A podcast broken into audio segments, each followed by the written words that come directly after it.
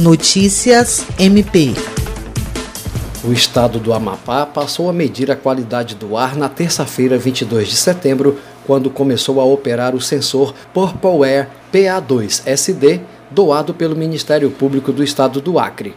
O equipamento está instalado na sede do Ministério Público em Macapá e monitora em tempo real a poluição atmosférica e fornece aos órgãos ambientais informações precisas sobre as queimadas. A instalação do sensor foi anunciada numa reunião virtual promovida pelo MP do Amapá com a presença da Procuradora de Justiça Rita de Cássia Nogueira Lima, coordenadora do Centro de Apoio Operacional do Meio Ambiente, Patrimônio Histórico e Cultural, Habitação e Urbanismo, além da servidora Vângela Nascimento. Rita de Cássia ressaltou que a rede de monitoramento da qualidade do ar que era apenas estadual aqui no Acre e que já existe uma rede amazônica de monitoramento da qualidade do ar, pois já existem sensores instalados no Amapá, Amazonas, Mato Grosso, Tocantins e no Pará.